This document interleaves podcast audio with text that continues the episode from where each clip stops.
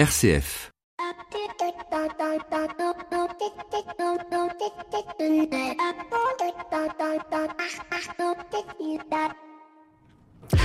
Bonjour à tous et à toutes. Pour beaucoup, les vacances sont synonymes de repos, d'une relation aux personnes et au temps qui est différente. Les familles se retrouvent, les ados expérimentent leur premier job ou leurs premiers amours. Pour d'autres, les vacances sont signes de ressourcement, on part seul ou entre amis, à la recherche d'aventures, de nouvelles rencontres, qu'elles soient spirituelles ou non. Alors, les vacances prennent l'aspect d'un recentrage sur soi. Cette vision des vacances un peu idylliques, sommes-nous réellement capables de les appliquer? Sommes-nous capables de nous déconnecter, de lâcher prise avec le quotidien de notre vie? Au-delà de lâcher simplement notre téléphone portable, nos emails, notre ordinateur, sommes-nous aussi capables de lâcher nos collaborateurs? Non pas ceux qui sont en vacances et en même temps que nous, mais ceux qui restent au travail en bafouant la règle que peut-être d'ailleurs nous n'avons jamais posée, à savoir de ne pas répondre aux emails de sollicitation et de ne pas nous-mêmes solliciter nos collaborateurs. Dans une société du travail où on parle de plus en plus du burn-out, les vacances ne sont-elles pas le moyen de la prévention de cette pathologie très particulière de l'épuisement au travail? N'est-il pas bon, une fois par an, de mettre de côté l'essentiel et l'urgent pour s'adonner au plaisir du futile Et en un mot, ainsi profiter pleinement des vacances, véritable cycle de régénérescence permettant de nous reposer de notre environnement quotidien, qu'il soit professionnel ou familial, et rebooter la machine corporelle afin d'entamer à l'issue des vacances un nouveau cycle de travail, de la vie quotidienne, éloignant ainsi le risque du burn-out. Mais partir en vacances ne signifie pas partir à l'autre bout du monde. Parfois, le bout du monde peut être son salon et un simple livre, un temps partagé ensemble dans une visite touristique, d'une exposition ou d'un monument de vacances. C'est se réapproprier son quotidien, se déconnecter du réel pour permettre à notre cerveau de se reposer d'une quotidienneté anxiogène. Alors, comment vivre autrement les vacances? C'est ce que je vous propose aujourd'hui. Bienvenue dans l'écho des solutions. L'écho des solutions. Patrick Longchamp. Voilà, voilà, bonjour à tous et à toutes, bienvenue dans ce dernier numéro de l'écho des solutions aujourd'hui. Comme vous avez pu le constater, nous allons parler de vacances. Dans un précédent numéro, on a parlé de tourisme. Alors, on pourrait épiloguer sur le fait, est-ce que tourisme et vacances ne sont pas finalement euh, si proches? L'idée, c'est plutôt aujourd'hui de parler de ces vacances, comment bien vivre ces vacances, les vivre autrement, si on les vit chez soi, si on les vit seul, euh, si on les vit euh, à l'autre bout de la planète, comment on peut les vivre durablement, comment on peut s'expatrier à travers un livre. Voilà un petit peu le sujet aujourd'hui euh, de notre émission, de cette dernière émission de la saison de l'écho des solutions. Alors pour cela, je reçois aujourd'hui euh, Valère Coréard, qui est journaliste, écrivain, chroniqueur sur France Inter euh, dans l'émission Le Social Lab tous les, tous les dimanches matins à 6h50. Bonjour Valère. Bonjour Patrick Merci beaucoup en tout cas d'être ici, puis vous allez nous aider à, voir un petit peu à travers peut-être vous aussi ce que vous pouvez percevoir des vacances et ce que vous avez pu percevoir à travers le Social Lab aussi peut-être d'actions, de solutions liées aux vacances. Et puis au téléphone, nous avons Jérémy Pichon. Bonjour Jérémy. Bonjour. Vous êtes créateur et animateur du blog euh, La famille presque zéro déchet. Que dis-je au téléphone? Non, en duplex depuis euh, RCF Bordeaux. C'est beaucoup plus simple, c'est beaucoup mieux. Et qui va nous expliquer euh, comment pendant les vacances, on peut aussi, malgré un environnement différent, continuer à faire du bien à notre planète, puisque si j'ai bien compris, euh, Jérémy, vous avez euh, réduit, vous, vos déchets familiaux de 300 kg à 5 kg euh, par an, ce qui est assez phénoménal. Et puis pour commencer cette émission, on va commencer avec Amélie Gazo de la société Familéo. Familéo, Amélie, bonjour d'abord. Bonjour. J'aurais même dû commencer par vous. enfin bon, bref, voilà, tout, tout ce que m'a appris ma mère a été balayé d'un coup d'un seul. Amélie Gazo, vous êtes responsable, vous travaillez pour Familéo qui est une structure qui remet en lien euh, les familles avec leurs seniors, c'est ça? Alors exactement. En fait, euh, l'objectif de Familéo, c'est un petit peu de reconnecter les générations. Euh, parce qu'on est parti d'un constat très simple, c'est que nous avons aujourd'hui des outils de communication qui sont assez différents au niveau des générations. Donc par exemple, aujourd'hui, les jeunes sont énormément sur leur smartphone, WhatsApp, Facebook Co, et n'ont jamais autant communiqué qu'aujourd'hui. En revanche, on voit un petit peu moins de cartes postales et de lettres euh, envoyées à mamie et papy euh, au cours de l'année. Alors comment est né euh, comment est né ce, projet Familéo À quel moment les fondateurs de Familéo hein, C'est une start-up Malouine Absolument. Qui est, toujours à Saint-Malo, Malouine, Saint-Malo mhm. en Bretagne, toujours installé là-bas? Alors tout à fait, on a nos bureaux à Saint-Malo et euh, Familéo a été fondé par Armel, Tanguy et Thomas. Et euh, c'est parti d'un constat très simple, c'est que Tanguy était avec euh, avec sa grand-mère qui avait reçu une tablette à Noël. Et en fait, il s'est rendu compte assez rapidement que cette tablette c'était un outil pratique que lui utilisait au quotidien, mais que sa grand-mère n'avait pas forcément la possibilité, voilà, de retrouver les photos, de retrouver les mails. C'était assez compliqué parce que tout simplement, c'était pas de sa génération. Donc, il s'est dit plutôt que voilà, de d'être sur cette tablette en permanence, on va s'adapter finalement à ses besoins, mhm. mais aussi s'adapter à nos besoins de communication. Donc une application qui s'appelle Familio. C'est très simple. La famille, donc les cousins, les mhm. frères et sœurs, les parents, envoient des messages et des photos de leur quotidien ou de leurs vacances. Mhm. Et Familio va reprendre ces messages et ces photos, les mettre sous la forme d'une petite gazette, donc d'un petit journal papier qu'on va envoyer directement par la poste à nos grands-parents. Alors qui s'occupe d'imprimer C'est euh, vous-même euh, la société qui imprimez et c'est envoyé euh, comme un magazine lambda par la poste. C'est envoyé sous PDF puisque on, on, on l'a on l'a pas encore vu, mais ça ça s'adresse aussi aux, aux, maisons de retraite et aussi aux particuliers, mais aussi aux maisons de retraite. Donc on peut envoyer un PDF et simplement l'imprimer. comment ça se passe? Alors il y a deux formules familiaux entre mmh. guillemets. Il y a la mmh. formule pour les maisons de retraite, mmh. il y a la formule pour les maisons de retraite. Donc dans ce cas-là, euh, c'est le même principe. La famille envoie ses messages et ses photos. L'algorithme familiaux va créer un PDF qui va être envoyé à la maison de retraite, qu'elle va elle-même imprimer. Donc c'est un service qui est gratuit pour les résidents et les familles en maison de retraite. Pour la version à domicile, c'est un abonnement qui est choisi à la famille. Donc c'est une gazette par mois, deux gazettes par mois ou une gazette toutes les semaines, donc ça commence à 4,90€. La famille, de la même manière sur l'application euh, Familio, va faire euh, tous ces petits messages et ces photos.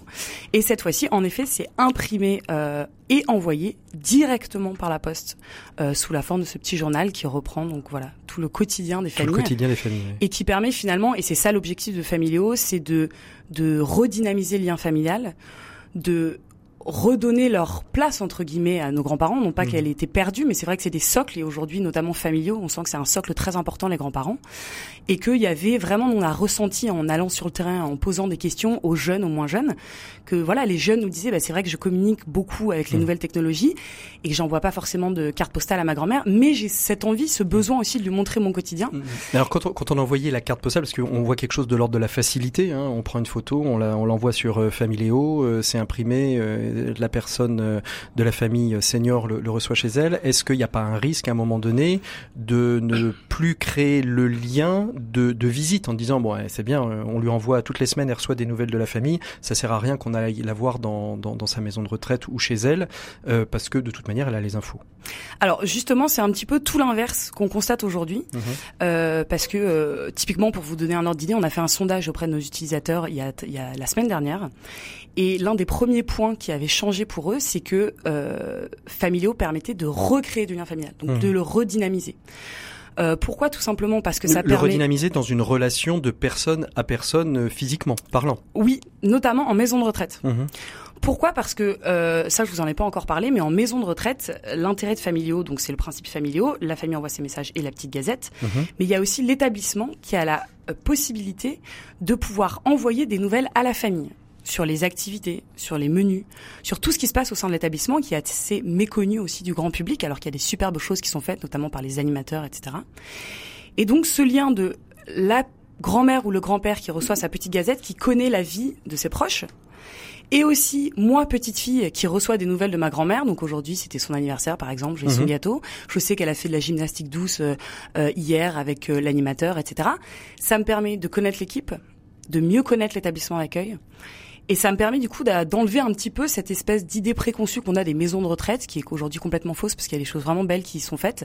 Et donc pourquoi pas justement en partant en vacances et en partant et en passant à côté de Saint-Malo, il y a la maison de ma retraite de ma grand-mère, je vais pouvoir y aller et je vais me sentir bien et surtout ça recrée de la discussion mmh. parce que ma grand-mère sait que ben il y a euh, pour les, les, vacances de Pâques, etc. Je suis allée à tel endroit avec mes enfants et autres, a suivi le mm. fil de ma vie. Et elle peut revenir sur les magazines pour les relire régulièrement. Euh, Exactement. Euh, parce qu'on sait que souvent chez les personnes âgées, la question de, de la mémoire hein, est une de la perte de la mémoire particulièrement est une question importante. Donc se souvenir en effet de ses petits enfants, de, de les reconnaître quand elle les a pas vus depuis longtemps parce qu'ils grandissent. Quand on passe de 12 à 14 ans, bah, il y a un changement radical qui s'opère. Familéo, c'est quoi le développement euh, à venir? Alors, Familéo, aujourd'hui, on, donc en B2B avec les maisons de retraite, on est mmh. dans 650 établissements. Euh, donc, euh, donc voilà, on est très heureux parce que ça avance bien et on a de très bons retours. Et donc là, euh, l'objectif, c'est de, de, partir un petit peu vers l'international, mmh. puisque c'est intéressant pour nous aussi. Euh, on a notamment signé un, un, contrat avec Corian, donc qui est mmh. leader européen des maisons de retraite. On a développé sur toutes les maisons de retraite en France et ils ont aussi beaucoup de maisons de retraite en Allemagne. Donc là, mmh. on est sur cette traduction, etc. On est aussi en Suisse, on a des commerciaux qui sont en Suisse, en Belgique, et puis on a notre première maison de retraite au Canada. Donc voilà, donc vous avez traversé, vous avez traversé l'Atlantique le rêve américain va, va peut-être euh, se produire. Euh, ce qui veut dire euh, que le développement pour les, les personnes, j'ai envie de dire, qui ne sont pas en maison de retraite aussi se, se conçoit de, de la même manière? Alors aujourd'hui, pour la, la, version à domicile, les gazettes de vos grands-parents peuvent mhm. être envoyées partout en Europe. Partout en Europe. Donc, euh, donc ça peut être fait. Et puis pour nous, euh, Familio à domicile est assez récent parce que ça a été créé en décembre, euh, mhm. en décembre 2016. Donc là, l'objectif pour nous de ce côté-là, c'est aussi de nous faire connaître. Et voilà, qu'il y ait de plein de petits grands-parents qui reçoivent. Il y a, des pics comme les vacances où ça, ça fonctionne, ça fonctionne un peu plus que durant l'année? Eh ben c'est un, c'est un moment qui est très important pour nous et c'est mhm. un moment où il y a énormément de communication, tout simplement parce que voilà, évidemment en, maison de retraite c'est très compliqué euh, de déplacer entre guillemets mhm. euh, la personne, euh, donc la personne reste en maison de retraite et c'est très important du coup pour la famille parce que ça permet de garder ce lien pendant les vacances parce que la famille souvent même si elles habitent à côté de la maison de retraite, voilà, c'est s'expatrie comme vous le disiez ou partez un petit peu loin en vacances, donc ça permet de garder ces contacts et puis surtout les vacances c'est des moments qui sont qui sont joyeux, qui sont familiaux, donc ça permet d'inclure nos grands-parents et la personne âgée dans ces moments familiaux. Euh, donc ça crée, voilà, pour, pour familiaux, en tout cas, c'est un moment qui est important parce que euh, ben voilà, c'est un petit peu euh, de d'avoir euh, ses grands-parents un petit peu à portée de main et de pouvoir leur donner toutes ces belles nouvelles euh, de moments qui sont super sympas avec des enfants et très joyeux. Alors des, des moments très sympas, il y en a aussi quand on peut aller visiter les villes. C'est, je vous propose pour notre reportage de rejoindre la ville de Nantes. Je suis allé à la rencontre d'Anne Guittard qui est vice-présidente d'une association que vous ne connaissez peut-être pas qui s'appelle les Gritters. Les Gritters, c'est une association qui a été créée à New York il y a quelques dizaines d'années, à Nantes depuis une dizaine d'années, et ce sont des amoureux fous de leur ville qui propose une visite différenciée et alternative que celle de la visite des guides touristiques attitrés et certifiés par la ville. On retrouve tout de suite à Nantes Anne Guittard, euh, Gisèle et Dany, euh, deux Anversois euh, de passage à Nantes la semaine dernière. L'écho des solutions. Reportage. J'ai un grand plan, oui. Alors là, on est, on est ici, on est place Gralin. Donc on voit qu'on a une ligne verte sur mon plan et on la retrouve au sol. Anne, euh, Anne Guittard, vous êtes donc euh, Gritters, vous êtes vice-présidente de l'association nantaise, hein, c'est ça? Oui, c'est ça. Alors euh, justement, les Gritters à Nantes, ça a 10 ans, mais l'idée des Gritters n'est pas née à Nantes. L'idée des Gritters, elle est née à New York dans les années 80. Donc Lynn j'ai encore oublié son nom de famille, Lynn euh, était une New-Yorkaise qui en avait assez euh, que les visites de New York se fassent toutes dans les mêmes coins standardisés, le MUMA, Manhattan. Euh, et elle qui habitait, je crois, dans le Bronx ou à Brooklyn. Ouais, Brooklyn, Bronx. Elle habitait un de ces quartiers et elle disait, mais moi, voilà, mon quartier, il a une vie, il vaut le coup d'être d'être visité. Bah, si les gens de l'office officiel du tourisme ne s'en occupent pas, moi je m'en occuper, je vais faire des visites à ma façon. Et donc en fait, elle a, créé ça, elle a fait visiter tous les gens qu'elle voulait. Et petit à petit, euh, ça, s'est su, d'autres gens se sont rejoints, se sont joints à elle. Et, et pof, l'idée des Gritters était Sylvie qui a fondé les Gritters à Nantes. elle a entendu parler de cette idée, elle a trouvé ça génial. Et à l'époque, elle travaillait dans ce secteur un peu euh, lié au tourisme en tout cas. Et elle a dit, mais voilà, c'est une façon géniale de faire visiter notre ville. Donc elle s'est dit, voilà, moi je vais, je vais créer ça et euh, on va. Ils ont été assez rapidement une grosse poignée et suffisamment pour dire, euh, voilà, on, est des gens qui aimons faire visiter notre ville autrement. Alors cette balade là qu'on est en, on est en train de faire avec avec vos, vos grittés, comment vous l'avez construite cette balade vous... Oui, je, je pense qu'ils avaient coché la case euh, visite insolite sur le questionnaire.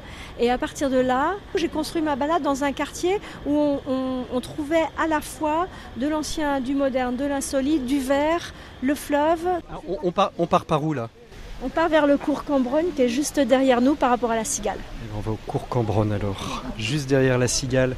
Sur cette belle place Gralin qui, euh, qui nous accueille avec tous ces gritters. Donc là, le chemin que je vais vous proposer de parcourir, en gros, euh, on est ici à la Cigale. On a à deux pas ici le cours Cambronne qui est avec une, une architecture de les époques napoléoniennes, tout très au carré, avec une jolie statue du général. Après, j'ai envie de vous emmener à, à travers cette grande place, euh, Gloriette, elle n'a pas vraiment de nom pour moi.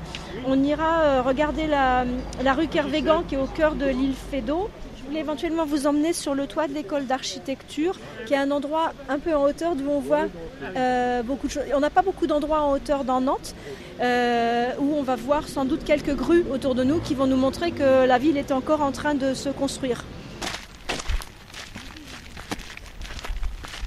Alors Daniel Gisèle, vous, vous arrivez d'Anvers, vous êtes gritters euh, tous les deux dans votre ville. Non, non, moi je ne suis pas d'Anvers, moi je suis de Bruxelles. Je suis une importée. Une importée.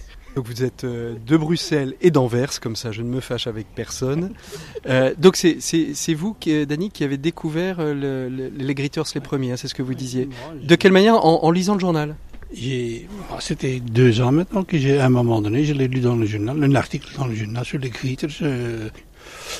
Mais ils ont organisé un meeting et je dis bon, ça m'intéresse, je vais y aller. On était à ce moment-là une vingtaine de personnes qui sont intéressées pour. Vous avez fait combien de visites avec, euh, avec, des, oh, avec des, des, personnes qui ont fait appel aux Je crois pour moi, personnellement, je suis à une, je crois, un peu, jusqu'à maintenant une vingtaine de, de, visites. Alors, vous, vous faites, vous aussi, maintenant, des visites euh, par des greeters quand vous voyagez à l'étranger. Oui. C'est un changement total de mode, de manière de, de visiter une ville? D'abord, c'est plus facile. Et deuxièmement, et c'est ce que je trouve maintenant aussi, c'est que si tu vas suivre des guides normaux, professionnels. Ils te font montrer tous les trucs, toutes les choses classiques, les châteaux, les églises, ta, ta, ta. Ça, c'est quelque chose que tu peux faire quelque part toi-même aussi. C'est ce que je cherche. C'est ce que j'essaie aussi de donner à les gens qui viennent visiter Anvers. Et, vous, Gisèle, vous êtes devenue une adepte des, des gritters aussi Vous, vous faites des balades euh, avec Dany Vous les faites ensemble tous les deux J'en ai fait deux ou trois, mais chaque fois que l'on voyage, comme il a dit, on regarde, ah, il y a un gritters là, on va, comment, on va demander. Comme ça, on voit, comme il a dit, autre chose que les, les grands classiques qu'on peut trouver facilement dans, dans le Michelin. Quoi. Allez, on continue la balade. Alors, que je vous amène ici on est où là d'ailleurs on est, alors, on est à l'arrière de la médiathèque, la médiathèque principale de Nantes. Vous devinez des, à travers les, vitres là, vous devinez des, des, bouquins, des espaces de lecture. Et moi, je voulais vous emmener voir ce petit bout de jardin là. On dirait pas comme ça, mais c'est un petit jardin. Ça s'appelle un jardin partagé. C'est des habitants du quartier qui se sont appropriés ce qui était au départ juste un square et un, et un canicite, pour le dire joliment, un endroit à crotte de chien. Et, euh, et, voilà, ça s'appelle maintenant, ils en ont fait un jardin collectif, le pas potager. Et dès qu'on rentre ici, oh, on a envie de se poser. Il y a des petits bancs, certains à l'ombre. Il y a des jeux pour les enfants. Et les gens ont fait pousser des, des herbes, des légumes, des fleurs. Alors vous avez une jeune disciple avec vous euh, aujourd'hui. Euh, Qu'est-ce que vous, vous, avez envie de lui faire passer euh, Cette visite, elle est faite pour l'initier à quoi? À la manière d'être, à la manière de faire, de construire ses programmes? Alors je lui ai montrer mon petit programme que j'avais mis sur papier avant qu'on commence la visite et qu'on rencontre nos grittés du jour. Euh, elle a surtout, je pense, si elle veut être griteuse, c'est parce qu'elle a une ouverture d'esprit. Euh, et à partir de là, euh, aujourd'hui, je sens que elle et, Axel sont prêts, Alex, sont prêts à suivre la visite un grid, ça se construit comme ça. Il y a une partie qu'on prépare, plus ou moins selon le gritteur d'ailleurs, et puis une partie où on se laisse de la place pour l'improvisation une fois qu'on est sur place en fonction du temps qu'il fait. Aujourd'hui, il fait tellement chaud qu'on va pas passer des heures euh, au soleil en train de regarder des bâtiments. Euh, voilà, donc euh, on, on, adapte. Euh, puis si on dit, on, on, parle de quelque chose en regardant un monument par exemple, et on se dit, ah oui, mais tiens, il faut aussi que je vous emmène là, et on va faire un petit détour. Ce qui fait que le, le grid, au départ, on s'est dit, bon, si on fait tout sans s'arrêter, on en a peut-être pour deux heures. On, laisse une place à l'imprévu et à l'imprévisible Oui, c'est ça. Voilà. Et c'est ça qui en fait euh, quelque chose d'unique à chaque fois. Vous qui vous initiez aujourd'hui à, à, cette démarche, comment vous avez trouvé la piste des gritters? Euh, Au départ, c'est parce que j'ai une amie qui le fait déjà depuis euh, un ou deux ans. Et donc, euh, elle m'a proposé de venir à cet anniversaire, les 10 ans des Gritters, qui s'est tenu euh, dimanche, là. Mhm. Et euh, ben, je me suis inscrite parce que hum, ça me tente de faire visiter Nantes. Qu'est-ce que vous trouvez intéressant dans la démarche des Gritters, au-delà de simplement faire visiter la ville? Ben, D'être un tout petit groupe comme ça, c'est bien parce qu'on a à apprendre aussi, vous voyez, par exemple, des gens qui peuvent parler de, de leur ville. on peut aussi choisir de faire une visite adaptée. on pourrait presque proposer différents types de visites en fonction de ce que les gens veulent voir. Ça permet nous aussi de découvrir des fois des choses si on prépare les, sorties parce qu'il y a tellement de choses à voir. Mhm.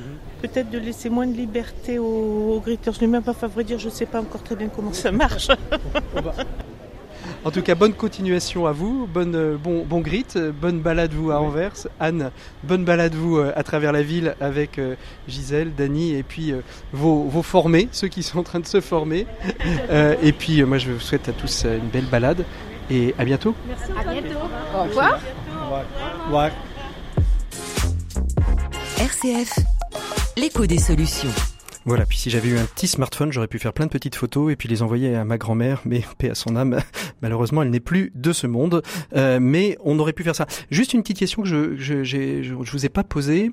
Euh, Familéo, est-ce que euh, il y a une réflexion qui peut être faite pour décliner ça sous d'autres euh, sous d'autres formats? On pourrait euh, créer d'autres communautés qui pourraient se communiquer elles-mêmes par par magazine par magazine cette autre que des grands-parents, vous voulez dire autre que le côté intergénérationnel? Alors ce qui est assez étonnant et ça nous a surpris les premiers, c'est que ça arrive en fait. Mhm.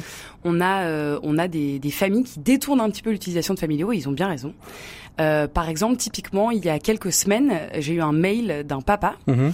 qui était euh, divorcé et qui habitait dans le sud, et son ex-femme habitait avec ses enfants dans le nord.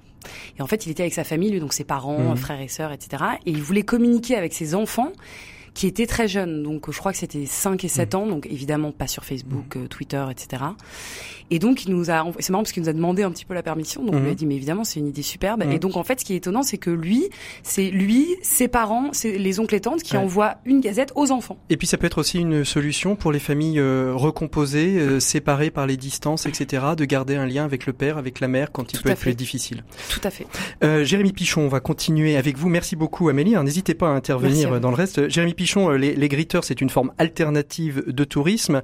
Vous, avec euh, votre famille, euh, vous avez décidé il y a quelques années de vous lancer dans le quasiment le zéro déchet, en tout cas de réduire de manière drastiquement la, la, consommation de déchets. Comment vous est venue cette idée? À quel moment il y a eu un, déclic dans, dans, votre esprit de créer cette, cette dynamique familiale et puis après le blog qui est arrivé derrière? Alors moi j'ai passé euh, plusieurs années, on a passé tous les deux avec ma femme, puisque c'est un projet euh, familial, euh, quelques années à travailler pour des ONG environnementales depuis depuis 98. Alors ça mhm. fait quelques temps qu'on est qu'on milite pour la protection de l'environnement et la sensibilisation de, de, tous les publics à la protection de notre belle planète. donc on est passé par plusieurs ONG et notamment Surfrider Foundation que vous connaissez peut-être. On avait créé Mountain Riders en montagne à l'époque, qui qui va ramasser les déchets sur les pistes de ski. Surfrider le fait euh, à la plage, à, l'océan, pour euh, montrer aux gens et essayer de d'expliquer de, un petit peu le, notre surconsommation, surconsommation pardon aujourd'hui, parce que on vit dans une société qui est hyper consommatrice, hyper productrice. Donc du coup, on va avoir beaucoup de déchets. Voilà. À partir du moment où on a des biens de consommation, on produit des déchets. Donc j'ai passé des années comme ça, moi, à voir les déchets dans le milieu, dans les écosystèmes, dans le ventre des mammifères marins ou mhm. des ou des oiseaux. Et donc c'était. Euh, C'est-à-dire qu'avant de regarder les poubelles, vous êtes allé regarder ce que l'ingestion de déchets que pouvait euh, que la faune euh, ou la flore euh, pouvait emmagasiner.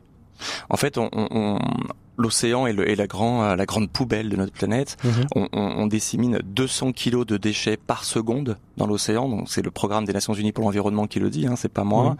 Et, euh, et, ces 200 kilos de déchets vont avoir un impact énorme. On a aujourd'hui, vous le savez, les septièmes continents de déchets. Donc on a des accumulations de déchets dans, dans nos océans avec les courants marins. On a un impact énorme et le, et le, fléau aujourd'hui c'est le plastique. Alors on utilise beaucoup trop de plastique à tort et à travers et on va les retrouver évidemment dans l'écosystème. Donc moi j'ai passé des années à aller euh, dans les écoles, voir les élus, voir les entreprises pour leur dire réduisons à la source. Si vous voulez pas aller voir le, le, avoir le déchet en fin de vie, il va falloir réduire. Et, et vous, êtes, vous étiez entendu, vous étiez entendu de cette de ce travail de, de lobby finalement, de, de prévention euh, que, que vous faisiez vis-à-vis des élus? Oui, il y, a eu ces belles années développement durable. Vous vous rappelez 2004 Al Gore, 2006 le pacte écologique, les Grenelles. Moi, j'ai participé à toute cette mouvance-là. On marchait sur l'eau. Euh, on pensait vraiment qu'on allait changer la planète. On s'est un petit peu plombé en fin des années 2010. Euh, Et puis là, on sent un retour hein, depuis 2-3 ans avec le film Demain, euh, mhm. Merci Patron, le mouvement Zéro déchet qui en fait partie. Zéro notre livre, voilà, notre livre marche très bien pour ça aussi.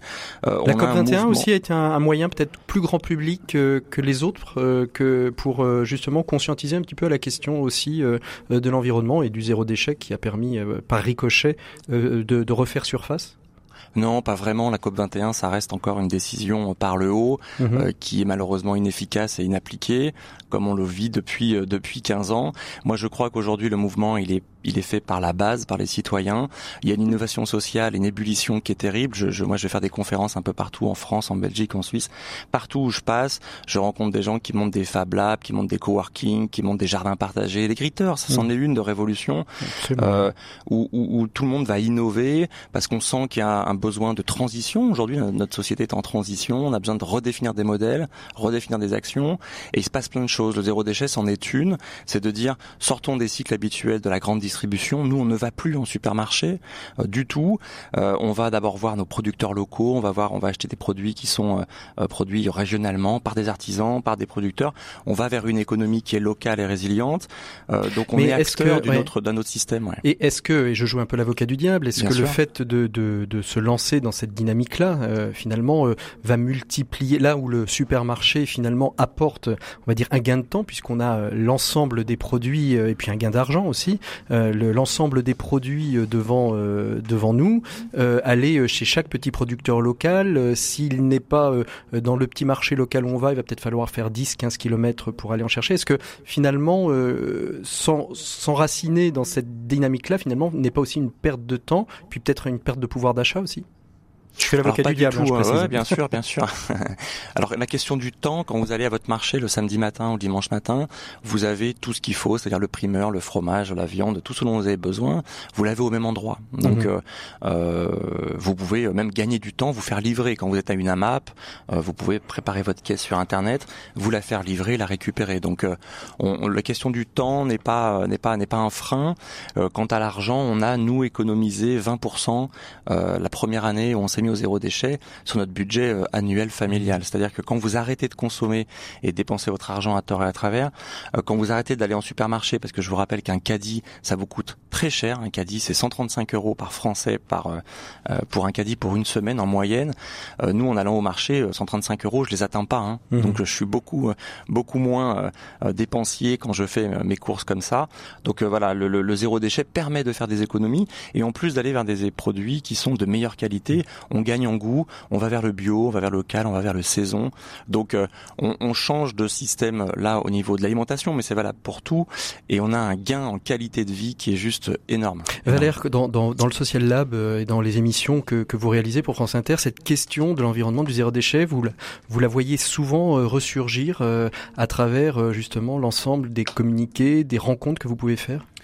Oui, elle ressurgit, euh, elle ressurgit fréquemment. Il y a des acteurs euh, dont, dont fait partie euh, Jérémy, Jérémy euh, qui, qui, qui sont finalement euh, des, des, sortes de, de, de, de, bergers sur ces sujets, qui, qui montrent un chemin, qui s'engagent, qui essayent de, de, de prouver par l'exemple aussi. Des bergers ou des locomotives? Les deux. Un berger montre un chemin, c'est important. Une locomotive tire les autres. Je sais pas. Enfin après, chacun utilise l'image qui lui plaît bien. Je laisse Jérémy choisir, mais bulldozer. Euh, bulldozer. Ah, bulldozer. bon, c'est ça. On creuse les moi, chemins. ça me fait moins plaisir, mais bon après ça c'est. euh, donc ça c'est c'est un c'est c'est j'ai envie de dire les les les plus les plus engagés euh, qui, jouent un rôle fondamental. Et en même temps il y a aussi euh, tellement, tellement de chemin euh, à parcourir avant d'en mmh. arriver là. Mmh.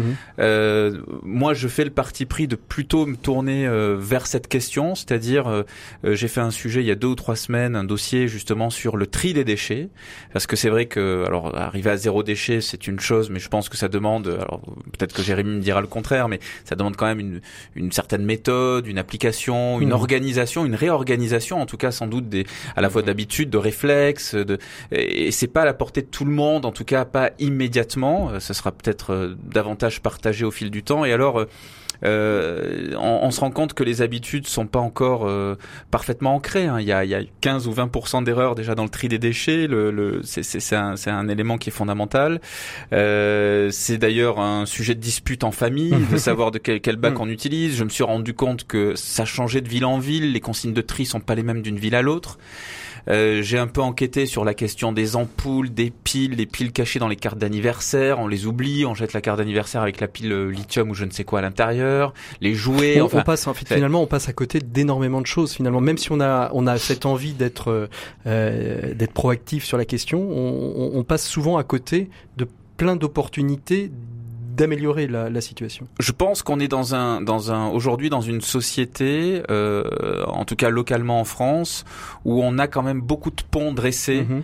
euh, pour tendre vers une société plus durable c'est pas parfait euh, et j'entends euh, régulièrement, hein, euh, y compris les plus les plus précis sur ces sujets, dire qu'il faut aller plus loin, etc. C'est vrai, mais on a déjà beaucoup beaucoup de choses à notre portée. La question, c'est juste quelles sont nos habitudes, nos réflexes, presque nos stimuli par moment, mhm. et, et, comment on conscientise à un moment donné, on remet en question. Justement, justement, Jérémy, vous, comment vous, qu'est-ce qui a changé radicalement dans votre vie quand vous avez décidé, même si vous y étiez habitué du, du par de, de, par vos métiers euh, respectifs avec votre épouse euh, d'être euh, sur les questions d'environnement. Comment, qu'est-ce qui a changé radicalement dans votre manière de, de fonctionner dans votre vie de famille?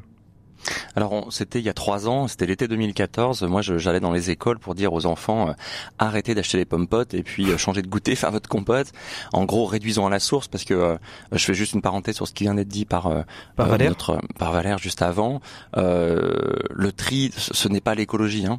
Le mhm. recyclage, ça n'a rien d'écologique. Il faut être clair. Le recyclage va consommer beaucoup d'énergie, des intrants. Il y a une perte en ligne. Je veux dire, l'économie circulaire, euh, elle passera d'abord par la réduction, voilà, et, et par d'autres alternatives qui vont être la mutualisation, l'occasion, la relocalisation, etc. Donc euh, le recyclage, ce sera en fin de chaîne quand vraiment on n'aura pas pu éviter tout ce qu'on pouvait éviter, qu'il faudra avoir un produit à recycler. Alors on le fera. Mais dire aujourd'hui, faites le tri et puis on s'occupe de tout, on va recycler, on, c'est juste pas du tout notre avenir. Euh, non mais il faut, faut être super. En fait, en fait, ce que je ce que je veux dire et c'est là que ça montre la différence, c'est que euh, ma conviction, c'est que euh, il faut être pragmatique et, et demain, euh, on, on, est d'ailleurs aujourd'hui très loin de qu'il y ait la moindre majorité, même minorité visible de gens qui sont en zéro déchet. Ça mhm. n'existe pas.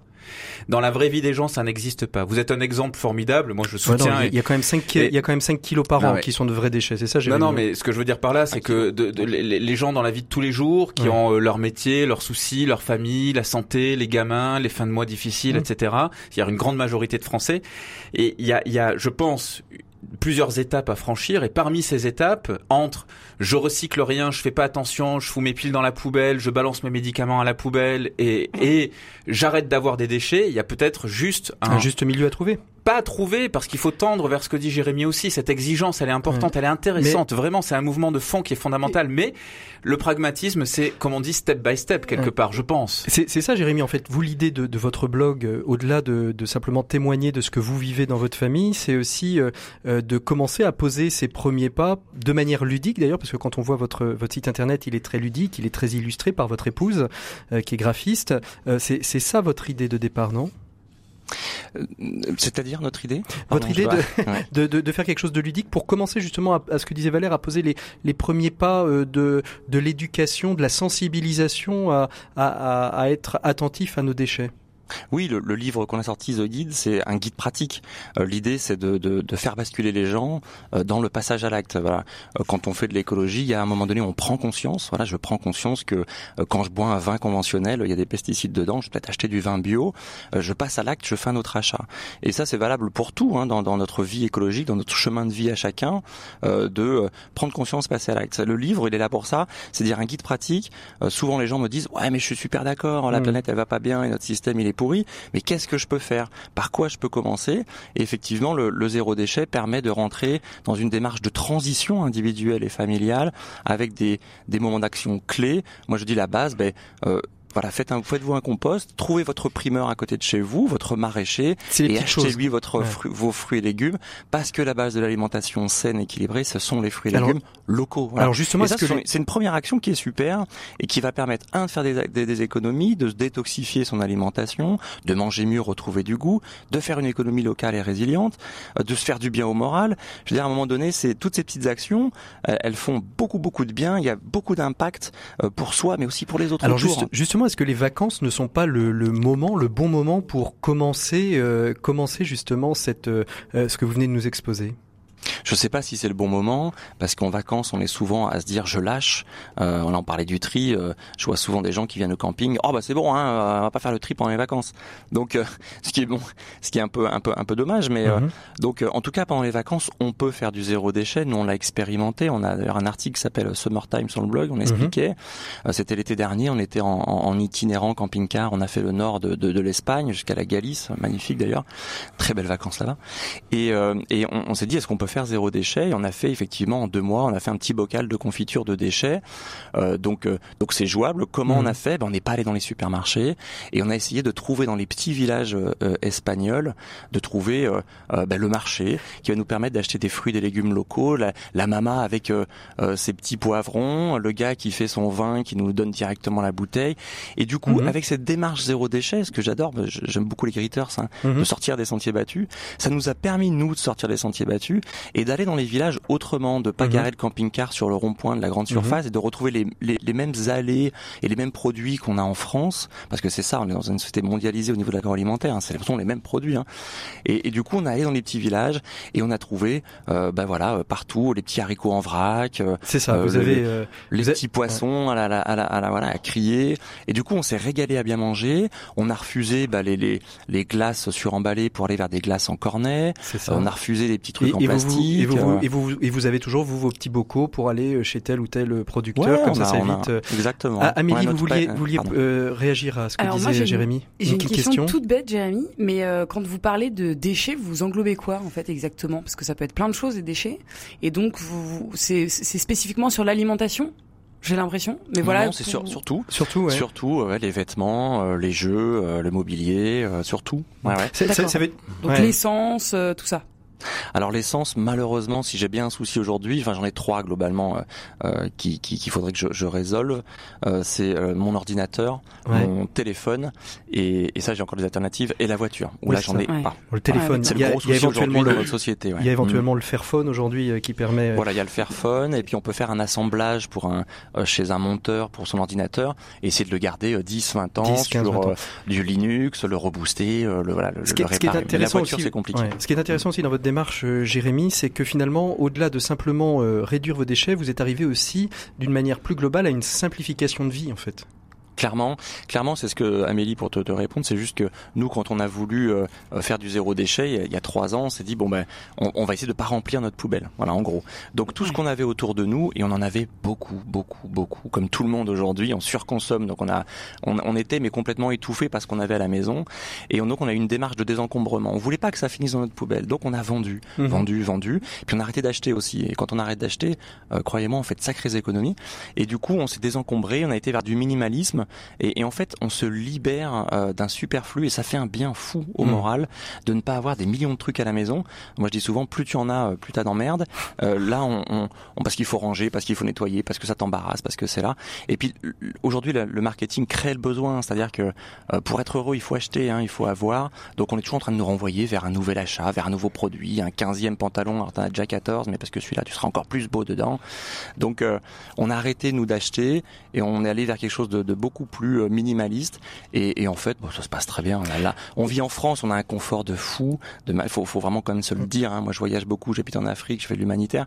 Je peux vous dire qu'ici, on a tout. On a un toit, un, un lave-vaisselle, un mmh. frigo, un lit, du chauffage. Ce qui, ce qui veut dire aussi que on a tout. ce qui veut dire que le zéro déchet, on ne se sépare pas quand même de toute la, la modernité non plus. Euh, pas du tout. moi, ce que j'entends en tout cas à travers euh, de ce que j'ai pu voir de votre blog et auquel d'ailleurs j'invite les auditeurs à aller faire un petit tour hein, sur euh, la famille zérodéchet.com, c'est ce, que côté très ludique. C'est peut-être d'ailleurs, un petit, un petit élément de réponse à ce que vous disiez, ce que vous échangez avec Valère. C'est plutôt qu'être dans le volontarisme, commençons par, euh, par en faire un jeu, et puis peut-être que le jeu, petit à petit, euh, deviendra euh, un, un, fait de vie pour, pour l'ensemble de la famille ou du foyer dans lequel on est. Moi, je vais aller vous parler de quelqu'un qui, alors, absolument pas désencombré son salon depuis des années. C'est une dévoreuse de livres. Elle lit en moyenne 200 pages par jour. je vous fais le, pas le compte de livres qu'elle doit avoir. D'ailleurs, elle est devenue chroniqueuse radio pour faire, pour pouvoir justifier de cette boulimie de livres. C'est le portrait de Lucienne Chappé, qu'on va voir les professeurs de lettres classiques. Elle a été professeure de lettres classiques, doctoresse lettres, écrivain, chroniqueuse radio. C'est une amoureuse fou du livre. Elle va nous parler de son parcours, assez atypique, et puis nous proposer quelques ouvrages pour nous dépayser un petit peu pendant les vacances, si par malheur on devait rester dans notre salon, ou même si on a le bonheur d'aller sur les plages ou ailleurs. L'écho des solutions. Le portrait. Voilà, bonjour à tous et à toutes. Alors là, on est avec euh, Lucienne Chappé. Lucienne Chappé, c'est notre portrait de ce mois-ci. Lucienne Chappé, elle, est, euh, elle a été euh, professeure de lettres, elle est écrivain, elle est mère de famille, elle est aussi chroniqueuse radio. Nous avons fait nos premières armes sur d'autres radios. Bonjour Lucienne. Bonjour. Vous êtes une boulimique de livres, quasiment. Vous en lisez combien par jour? Alors, ça serait plutôt en nombre de pages. Oui, en, nombre de pages, oui. On va dire bah, au, moins 200 pages. Si je lis pas mes 200 pages par jour, je, suis en manque là. Ah oui, c'est, en fait, c'est comme, euh, comme l'addictif euh, à la ah cigarette. Vous avez, vous, euh, vous avez des bouquins. Si vous n'avez pas vos 200 pages, il vous manque quelque chose dans votre journée. Moi, je suis une livre addict. Hein. Si S'il y avait des, hum, comment dire, des instituts pour ça, moi, il faudrait tout de suite materner. Hein. Depuis toujours. Hein. Depuis, depuis que je sais lire, depuis l'âge de 5 ans, je, toujours, même quand, quand, je travaillais, je disais toujours, toujours au moins ça, souvent beaucoup plus. Alors qu'est-ce qui, justement vous a mis le pied à l'étrier de la lecture? Qu'est-ce qui vous a donné le goût dans votre enfance de, lire? Bah, Chez moi, on rigolait pas beaucoup, il faut bien reconnaître. Et puis, euh, bah, j'étais l'enfant euh, seul. D'abord, mes frères et sœurs étaient beaucoup plus âgés que moi. Euh, donc, comme on avait j'avais le droit de rien faire, tout ce qui n'était pas autorisé est interdit, par l'un ou par l'autre.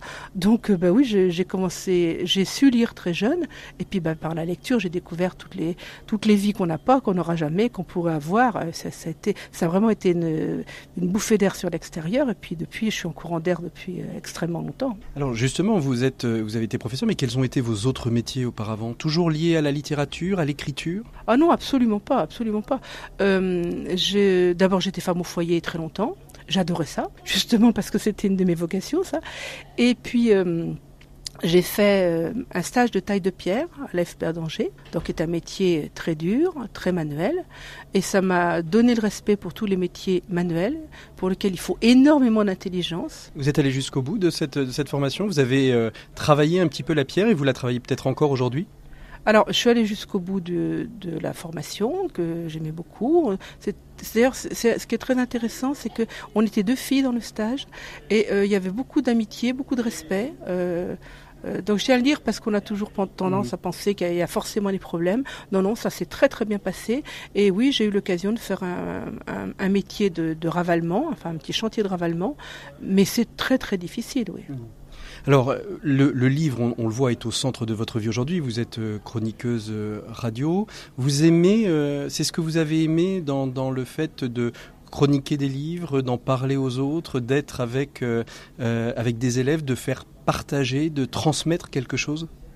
Ah oui, c'est ça qui est bien, c'est de faire passer. Euh, si on peut transmettre un peu de sa passion, un peu de son goût, c'est le bonheur. Et comme professeur de, lettres classiques, comme j'étais pendant très longtemps à, par la suite, euh, bah, je me trouvais privilégiée par rapport à d'autres enseignants parce que bon, être prof de physique chimie, c'est sûrement très intéressant, mais euh, on n'a pas ce créneau de liberté qu'on a quand on est professeur de, lettres, de pouvoir parler des auteurs qu'on aime, des gens qu'on aime, et puis de, de textes qui sont absolument magnifiques et qui sont jamais compris et lus de la même façon. C'est ça qui est très émouvant. Et c'est vrai que c'est ce que je retrouve euh, bah, quand je fais des interviews d'auteurs ou quand je parle de, livres. Euh, l'envie de, dire aux gens, bah, venez donc voir, euh, suivez donc ces personnages un petit moment, vous verrez, est-ce que vous les accompagnerez, est-ce que vous les poserez. C'est aussi une composante du métier, enfin du métier, de l'occupation d'écrivain. Alors quand vous avez pris le, goût, le goût de chroniquer des livres à la radio? Alors, c'est. Oserais-je en parler? C'est grâce à vous, mon cher Patrick, puisqu'on a travaillé ensemble. Enfin, travailler, je ne peux pas appeler ça travailler parce que c'était un tel plaisir. On a fait une émission de radio, Culture Plus, et c'était formidable parce que c'est là que j'ai commencé à présenter des livres. Et puis j'ai adoré, j'ai vraiment adoré parce que au lieu de bassiner ma famille, de bassiner mes élèves, je pouvais bassiner beaucoup plus de gens. et puis là, j'ai commencé à apprécier. Et puis maintenant, oui, j'adore faire ça. C'est une drogue pour vous, non? Presque. vous, vous n'auriez pas une petite chronique radio? Ça vous manquerait dans votre quotidien? Autant peut-être que de ne pas lire 200 pages? Euh, bah, c'est lire maintenant, j'ai pris l'habitude de lire en, en, fonction de la chronique que je vais en faire. Parce que je ne chronique pas tout ce que je lis. Il y a des livres euh, que je laisse de côté. Mais c'est vrai que pour moi, c'est un tout. Et que quand je lis un livre, je, je commence à mijoter la chronique que je vais faire dessus. Alors Lucienne Chappé, vous êtes venue, euh, vous êtes venue avec plein de livres parce que moi je vous ai demandé, entre autres, de témoigner de, de ce qu'est euh, euh, votre parcours, votre rapport au livre. Moi j'ai bien envie que on donne quelques bons ouvrages à lire à nos auditeurs pour les vacances parce que ceux et celles qui ne peuvent pas partir en vacances parce que pas les moyens, parce que ceci, parce que cela, eh bien ils vont pouvoir s'évader grâce à ces livres. Alors par quoi est-ce que l'on commence? Il y en a plein. on les fera peut-être pas tous, mais en tout cas il y en a plein. Alors par quoi, par quoi est-ce qu'on commence? Quel est en fait finalement votre coup de cœur, celui que vous auriez envie de recommander euh, de manière euh, euh, systématique à tous ceux qui ne partent pas en vacances et même à ceux qui partent en vacances pour lire sur la plage ou à côté de la piscine alors, il y en a un que j'ai beaucoup aimé, mais c'est un crève-cœur pour moi de ne pas pouvoir parler de tous. C'est La danse des vivants d'Antoine Rowe aux éditions Albin Michel. Moi, j'aime beaucoup, beaucoup la, couverture déjà. Alors, déjà, rien que ça, c'est superbe comme illustration. Et puis, c'est une histoire extraordinaire. Ça se passe à la fin de la Première Guerre, et puis c'est un jeune homme qui est amnésique et puis va devoir se réinventer un passé. Puis je vous en dirai pas plus parce que bah oui parce que euh, du coup ça va être une si juste un petit peu ça va être une super recrue pour les services secrets mmh. cet homme qui n'a rien derrière lui. Bah si il a plein de choses mais on ne sait pas ce que c'est. Donc vraiment le livre vaut le coup d'œil parce que d'abord c'est un récit historique très très bien fait c'est très bien mené. Et puis alors c'est d'une intelligence euh, dont, rien n'approche franchement. Et puis c'était c'est vraiment un, un super bouquin c'est passionnant et c'est un beau livre c'est un beau témoignage sur la guerre que La danse des vivants d'Antoine Rowe aux éditions Albin Michel. Alors, un autre. Allons-y, continuons. Allons-y. D'Edouard Bernadac, Faubourg des minuscules, chez Héloïse Dormesson. Et puis alors ça, c'est un livre qui donne vraiment euh, du bonheur, de ah. l'optimisme, parce que euh, ça se passe pendant la guerre. Bah oui, je sais, ça commence mal, mais euh, c'est l'histoire de, de, gens qui vont se battre. Et puis ce sont des gens comme les autres. Ah mais c'est à moitié pas drôle ça. ce sont des gens qui qui ont hésité finalement, comme ça m'a fait penser un petit peu au, au film de Louis Malle, Lacombe Lucien. Euh, militants, euh, euh, pardon, résistants, miliciens, et puis ça montre que les gens quand même s'amusaient et que les gens vivaient malgré tout dans ce faubourg des minuscules. Alors le titre en plus superbe. ce sont des gens qui nous parlent des vrais gens du peuple. Et on parle pas, assez, pas beaucoup des gens du peuple. On nous parle que des héros, mais les gens du peuple sont souvent, à leur manière, de vrais héros. Le Faubourg des minuscules, aux, Édouard Bernadac, aux éditions Héloïse Dormesson. Alors, Héloïse Dormesson, Édouard Bernardec, Faubourg des minuscules. Alors, pour continuer, une couverture que j'aime beaucoup, je trouve très, très chouette, euh, assez sobre, S'accrocher aux étoiles. Alors qu'est-ce que c'est que ça, S'accrocher aux étoiles? Alors S'accrocher aux étoiles, c'est un livre de science-fiction, parce ah. que, mais c'est du vrai, du beau. Euh, c'est dans l'espace de mm, un homme et une femme qui sont perdus dans l'espace, ils n'ont plus que 90 minutes d'oxygène disponible. Alors, on pense évidemment au, film avec Georges Clooney, on pense à Gravity, on pense parfois à Interstellar aussi, et ce livre, c'est en fait leur conversation, leur, euh, leur ultime, leur ultime parole sur ce qu'ils sont en train de vivre. Et c'est un livre très beau et plein d'espoir, malgré euh, la situation initiale. Donc je vous conseille vraiment de Cathy Kahn, S'accrocher aux étoiles, aux éditions Super 8, parce que c'est un beau livre. Et puis l'espace, eh bien, on s'en Merci beaucoup, euh, Lucienne Chappé, pour tous ces ouvrages que vous nous avez présentés. J'espère qu'ils sauront vous accompagner cet été. Et on continue tout de suite cette émission. Au revoir, Lucienne. Au revoir. L'écho des solutions. Patrick Longchamp.